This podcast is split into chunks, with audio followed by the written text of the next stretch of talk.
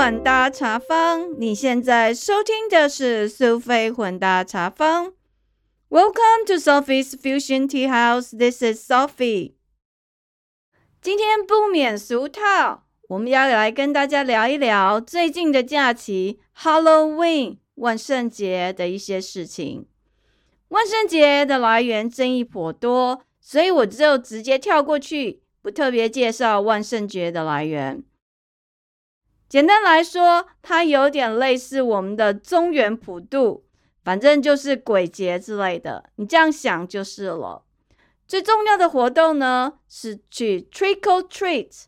对大人小孩来说，都是一个发挥创意、穿着打扮、搞怪的好节庆。所以在这里，我要分几个部分来跟大家聊。首先要跟大家来讨论万圣节 Halloween 的 costume。你的服装打扮，接着跟大家聊一聊 Trick or Treat 这个活动的一些趣闻，然后我们会来聊一下 Trick or Treat 的战利品糖果应该怎么处理呢？最后面我想跟大家谈一个概念，Sugar High 高糖效应究竟又是怎么一回事？希望你会喜欢今天的内容。讲到万圣节 Halloween，它的服装 costume 这是非常重要的。万圣节大家都会花尽巧思，装扮自己，打扮成不同的鬼怪，或者是各种不同的卡通人物、电影人物之类的。这也是很多人喜欢万圣节的原因之一。总之，万圣节大家可以把自己装扮的跟平常完全不同。嗯，记得我曾经认识一个妈妈，她非常的巧手，很会做东西。他们家有自己的缝纫机，平常除了做一些家用品之外，每年最重要也最大特色就是展示她自己做的万圣节 Halloween costume。他们家有四个小孩，所以万圣节快到之前，他都会跟小孩讨论，看他们喜欢的是什么样的主题。然后每一年，他就会花很多心思帮小朋友做穿自己做的这些 costume，穿出门真的是很不一样，一看就知道，站在人群之中就特别突出。所以小孩开心，大人也觉得蛮得意的，因为毕竟妈妈做的总是独一无二，跟别人不一样。那这个妈妈真的很用心，她每年都会自己做。那学校的部分，在高年级的时候，也会有很多老师们会让小朋友自己做他们的万圣节的 costume。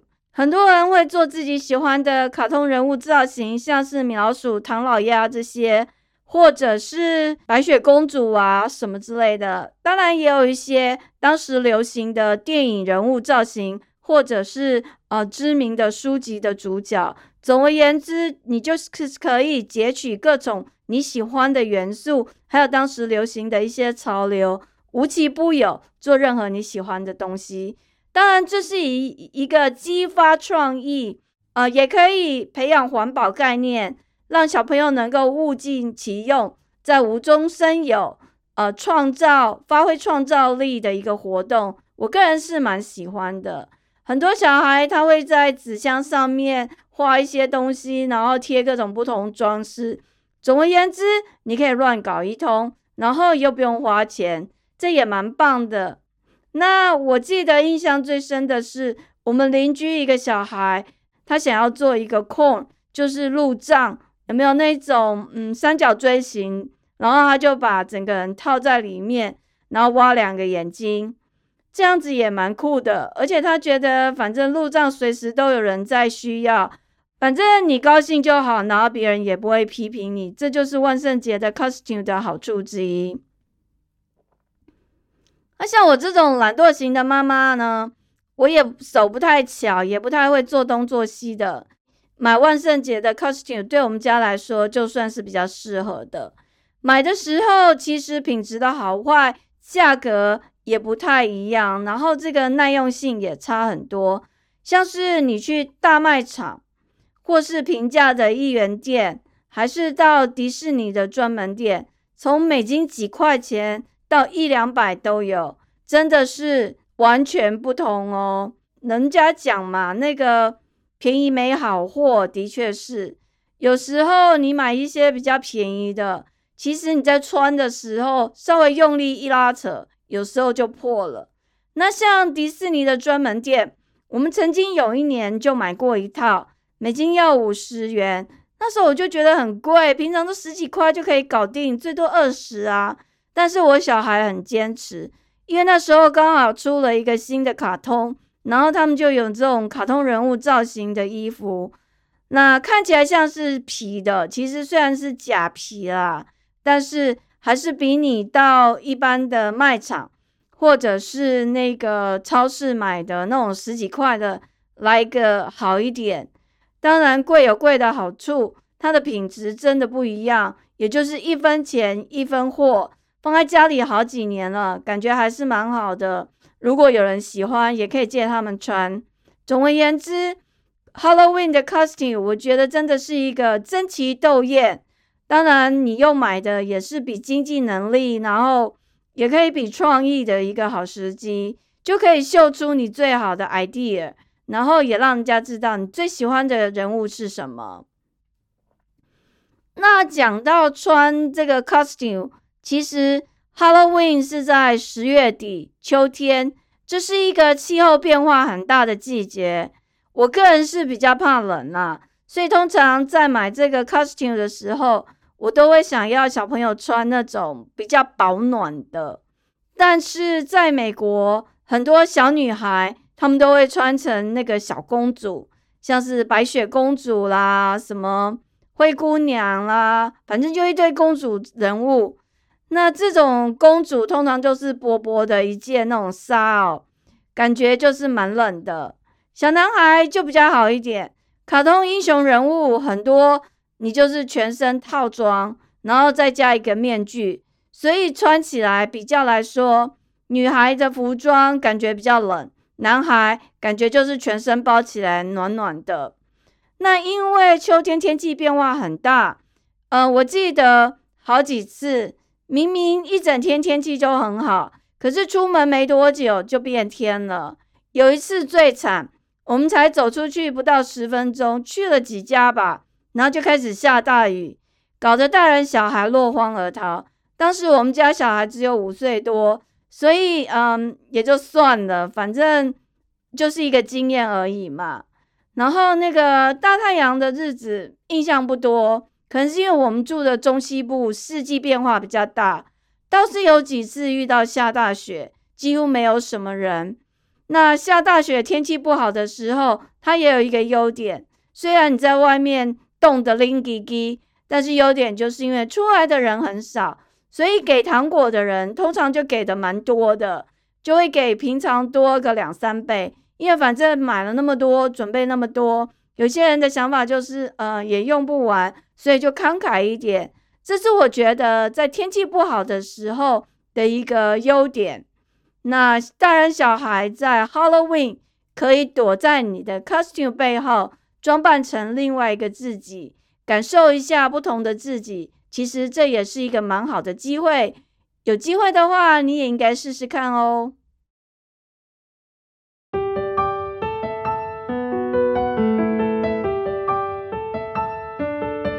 接下来想跟大家聊一下 trick or treat，trick or treat。其实有分好几种，有一些学校或是教会，他们会办一种叫做 trunk or treating，也就是说呢，他们会在停车场或大型的空地办这样的活动。这个活动的差别就是呢，很多人会把他们车子做一些打扮，比如说有不同的造型，像卡通人物也好，或者是呃办一些看起来很吓人的蜘蛛网。或者是鬼之类的，然后打开他们的后车厢，在里面放一些糖果，小朋友就一车一车一车的去 trick or treat，跟一般传统的 trick or treat 是挨家挨户去按电铃，有一点点的差别。那我们去过几次，是朋友的教会办的，哇，那个盛况空前，虽然晚上是黑麻麻的，可是，在停车场一大堆车停在那里，每一台车都有自己的特色，然后发糖果送给小朋友，其实那种感觉也蛮好的。而且优点就是说，你不用走太远，因为就在停车场而已。接下来我就要跟大家聊一聊这个万圣节 Halloween 当天的这个 Trick or Treat。一般传统来说，要发糖的人在自己的家门前把你的那个门口的这个灯打开，那就表示说这一天家里有人在，嗯，人家可以去你们家 Trick or Treat，你就可以去按电铃。那 Trick or Treat 每一个地方的风俗都不一样，有些地方你只是很简单的跟他说 Trick or Treat，那他就会给你糖果。有些地方呢，他是说你要讲笑话。我个人还蛮喜欢带小孩去 Trick or Treat 的，因为一般美国人你跟他不熟，你也不可能进去他们家，你也不知道他们家长得什么样子。那 Trick or Treat 这一天倒是蛮好的机会。因为你通常按了电铃之后，他们会打开门。有的人他会整个开，然后呃跟你简单的聊一点话，然后给你糖果。这个时候你就可以看到不同人他们家里的一些样子，装潢也好，或这个的房子的格局，我觉得都是一个蛮有趣的经验。嗯，我自己就觉得很多豪宅之类的，我们就可以一窥究竟。哇，这个豪宅原来是长这个样子。平常只是开车经过，但 Trick or Treat 这一天倒是有机会可以见识一下。那去年因为 COVID nineteen 的关系，很多人一直在犹豫到底要不要 Trick or Treat 呢？后来就有蛮多人，他们就用自助式的方式，就是在门口放一个篮子或是箱子，然后放一些糖果。那上面有一些人，他会有一个标志，就写说 “Please just take one”。有些人他无所谓，反正他就放在门口就是了。嗯，但是像这个时候就可以见识小孩的品性啦。有的小朋友他就比较诚实，他真的就只有拿一个。当然也有人一大把，然后呢，还有人是整箱就把它倒走。嗯，因为最近他们这几年有流行这种电铃监视器，就是说你们家按的电铃，它有一个电眼。你可以透过手机远端遥控，你可以看到你的访客。我记得去年的时候，我们有一个朋友，他就跟我们讲一个笑话，说他因为带小孩出去 trick or treat，结果就看到他们家有人来拿糖果，那其中有一个小孩几乎整个箱子就要把它倒到他们的袋子里面，所以他就对着那个电铃，just take one piece。哇！这个时候，那个小孩就吓一跳，奇怪，这个怎么忽然间有人对他大吼大叫？然后他转头一看，也听不清楚声音到底是从哪里来的，就吓了一大跳，想说 Halloween 是不是有人在旁边装鬼吓人？可是又找不到，所以就赶快仓皇逃跑了。那个小朋友，当然他其实就整箱几乎是半箱就拿走了，所以其实还是嗯不太好啦。当朋友跟我们讲，只是跟我们聊天说，哎，有的人真的就是蛮调皮的，但是一般来讲，大部分的小孩都蛮诚实的。然后我自己的小孩，他真的就是那种蛮诚实的，而且绝大多数小孩真的就是这样。像他们去 trick or treat 的时候，通常那个大部分人就会说你挑一个，然后我的小孩真的就是挑一个。有时候有人就跟他说，呃，you can pick some more。但是他还是不会，我就说奇怪，那个人不是跟你讲说叫你都要多一点吗？他就跟我说，哦，没关系啦，那个后面还有很多人呢，可以留给需要的人。那当然，我刚刚提到，有时候我们去一些豪宅，有一些爷爷奶奶，他们其实平常也没有什么人去他们家嘛。那 trick or treat 就是一个蛮好的机会，所以有一些人他们是整个一小袋一小袋，里面就是蛮多组合的。那这就是一个好机会，你可以拿到不少。当然，就是他一包一包给你。然后有的人他们是比较有趣，就是说他看到这个小孩，其实就是他们这个是他们这个 neighborhood，就他们这个街的。那他看到你的时候，他就会给你比较多，就会给你是比较好的。那这就是人之常情嘛因为毕竟就是熟的人总是想要对他好一点。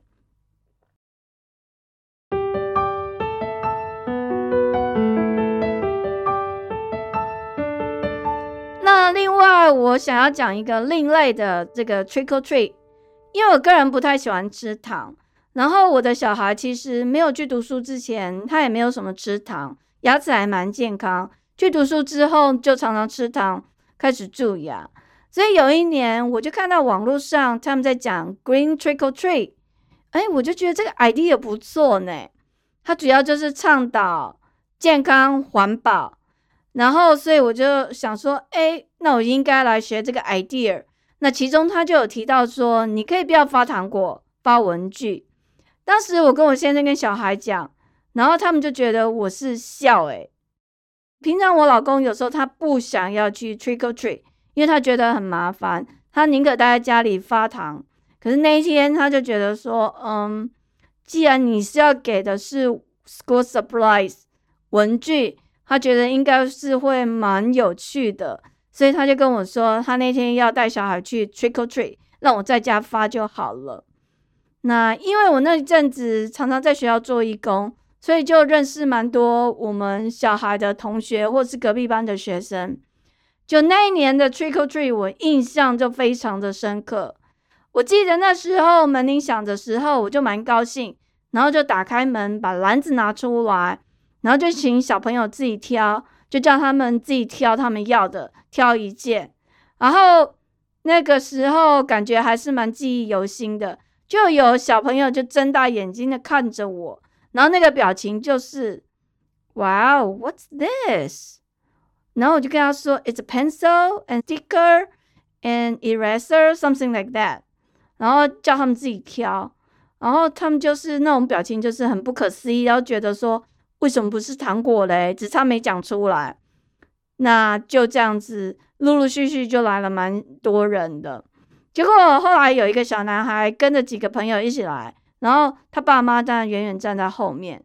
然后小男孩就跟我说：“哎，I know who you are. You are blah blah blah's mother。”哎，我就跟他说：“Yeah, you know me。”然后他就看看我的篮子，我就跟他说：“Pick one。”就他那个眼神就有点。Oh my god！我在想说，他一定很想去跟别人讲说：“哎呀，这个谁谁的妈真的是疯了，因为居然没有给糖果。”那你们知道，像 trick or treat 的时候，有时候会有一些 street word of mouth，就是口耳相传。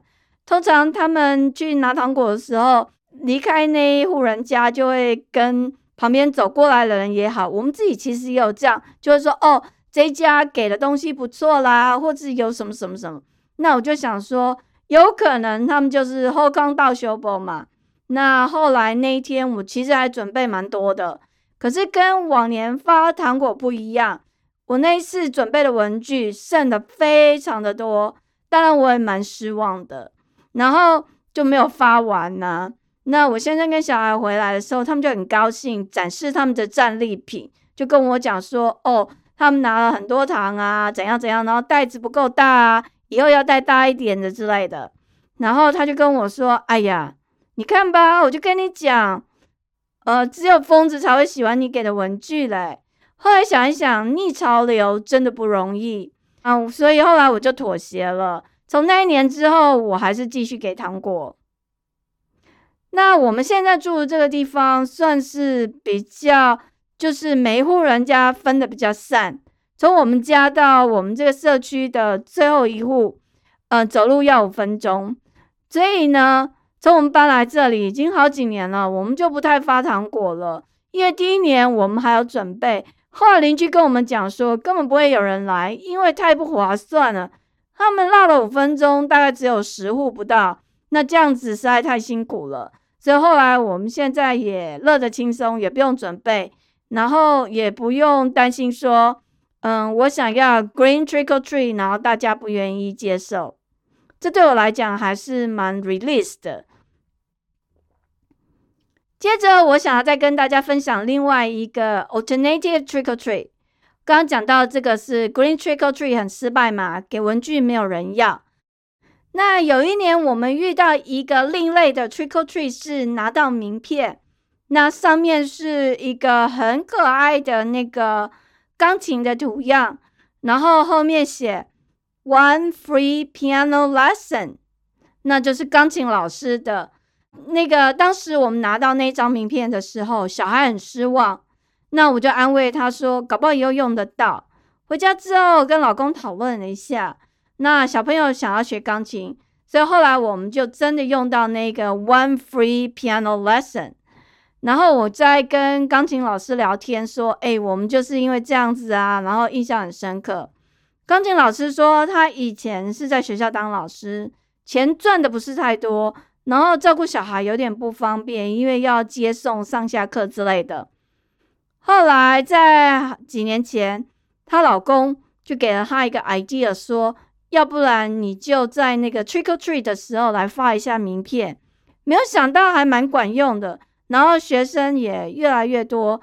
那因为学生介绍给学生嘛，好口碑，所以几年下来，这个钢琴老师他就辞掉了教职，然后就在家。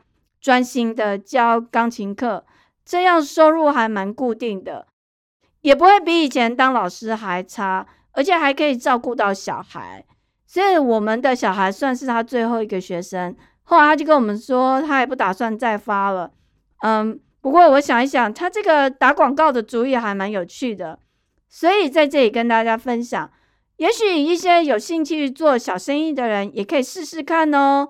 因为这个不同的创意激发不同的机会，那 Halloween 的万圣节 Trick or Treat 搞不好也是一个呃做生意的好宣传的机会。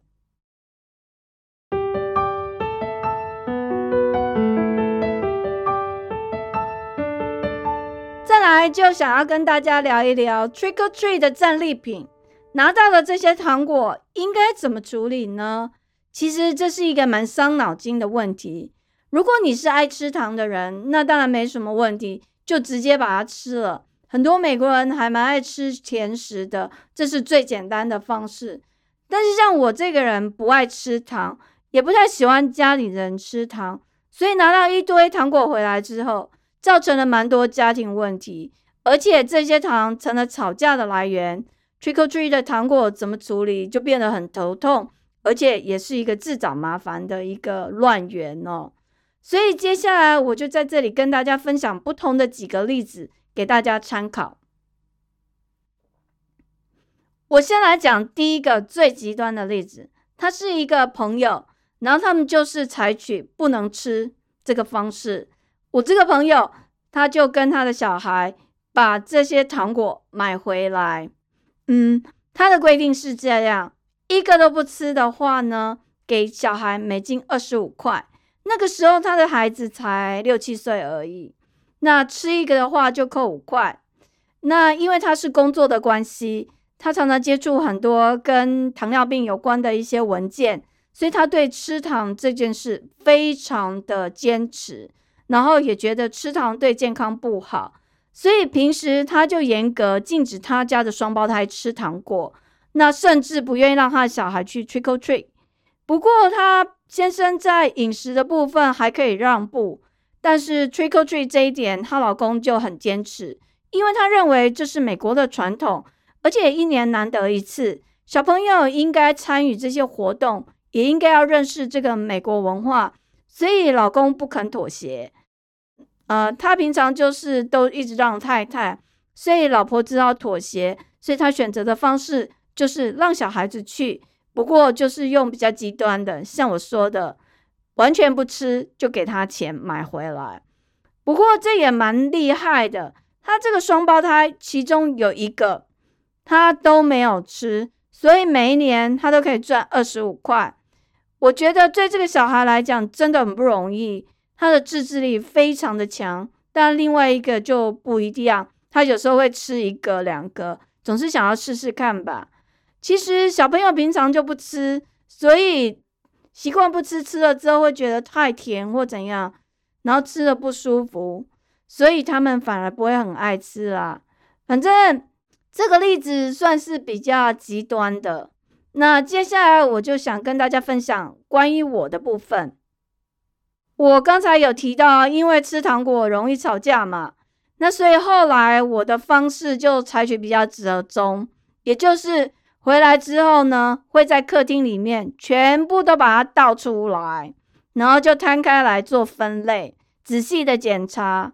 有一些糖果它的成分真的很糟糕，那就直接淘汰掉；有一些稍微可以接受的就留下来，然后跟小孩沟通，比如说什么时候可以吃，然后一天可以吃几个之类的。因为之前采取强硬的态度，完全不给小孩，就会有一种想要犯罪的感觉，你知道吗？就会想要偷偷的去拿来吃。那这样子的话，两个人很容易吵架。而且你知道人性嘛？你越不给他，他就会有一种呃想要得到，因为得不到的东西你得得到，就会觉得越珍贵，所以会制造一个犯罪机会，反而更麻烦。那我采取折中方式之后，就比较平衡一点，家里的也不会因为要吃糖果这件事在吵架。那我这个人又比较贼一点，我会趁我小孩不注意的时候。就一点一点慢慢的把糖果藏起来，所以那个数量就越来越少，越来越少。那他就吃的慢慢比较少。那刚好我小孩他是一个大拉拉型的小孩，他比较健忘，有时候他就忘记了，然后找不到就算了。那可是也有朋友的孩子是那种记忆力非常好，你如果偷偷藏起来种，他会知道在哪里。或者他会跟你吵，那就麻烦了。所以我想，有时候你要针对小孩的个性，还是要稍微调整一下。再来，还有一个方式就是捐出去。嗯，有很多社会福利机构，其实他们也需要这些糖果。那我刚刚提到第一个极端的例子，不让小孩吃糖的那一个，他就是把糖果从小孩这边买回来。然后再捐到慈善机构去，因为家里看不到糖嘛，所以就比较没有引诱，那小朋友也不会吃。嗯，所以你可以采取不同的方式，然后看你们家的孩子的个性是属于哪一类的。当然，如果你觉得吃太多不太好，我还是建议可以捐出去。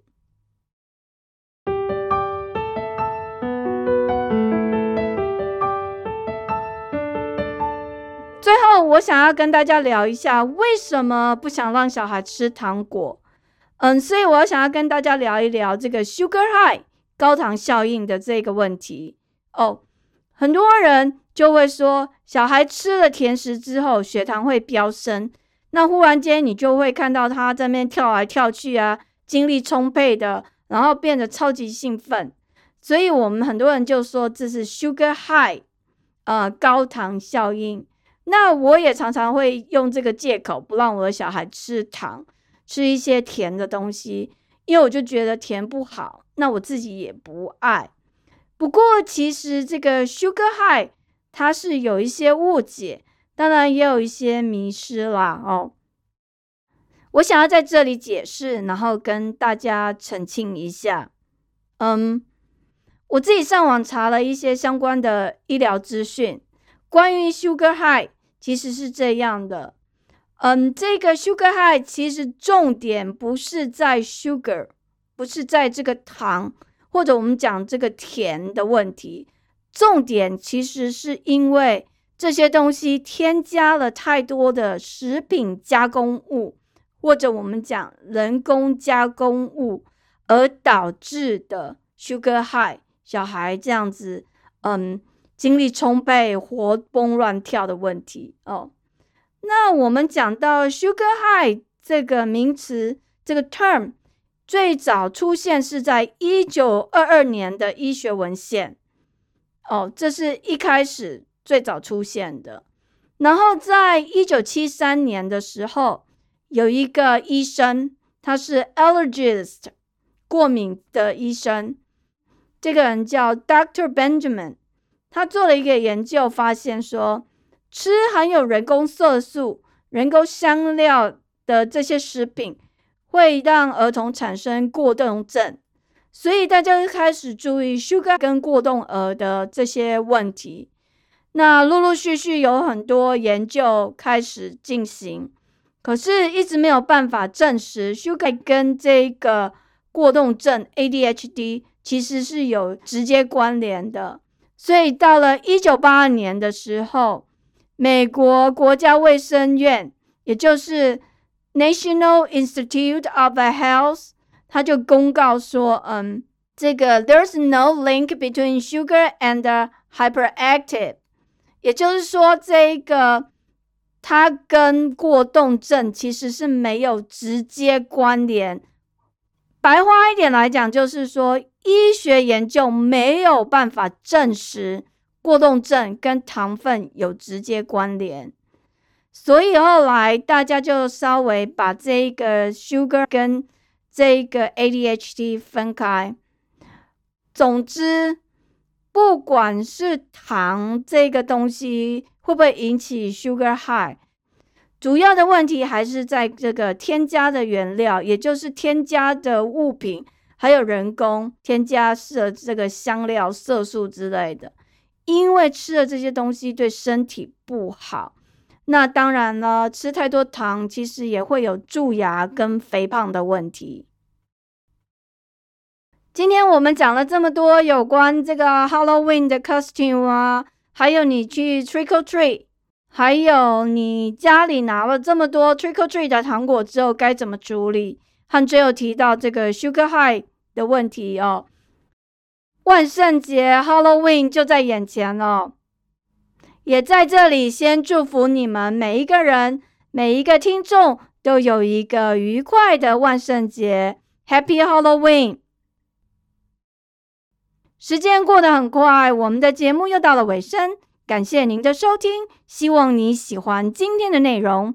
苏菲混搭茶坊 （Sophie's Fusion Tea House），让我们活在当下，健康开心做自己，找到你喜欢的人生。谢谢您的收听，我们下次见，拜拜。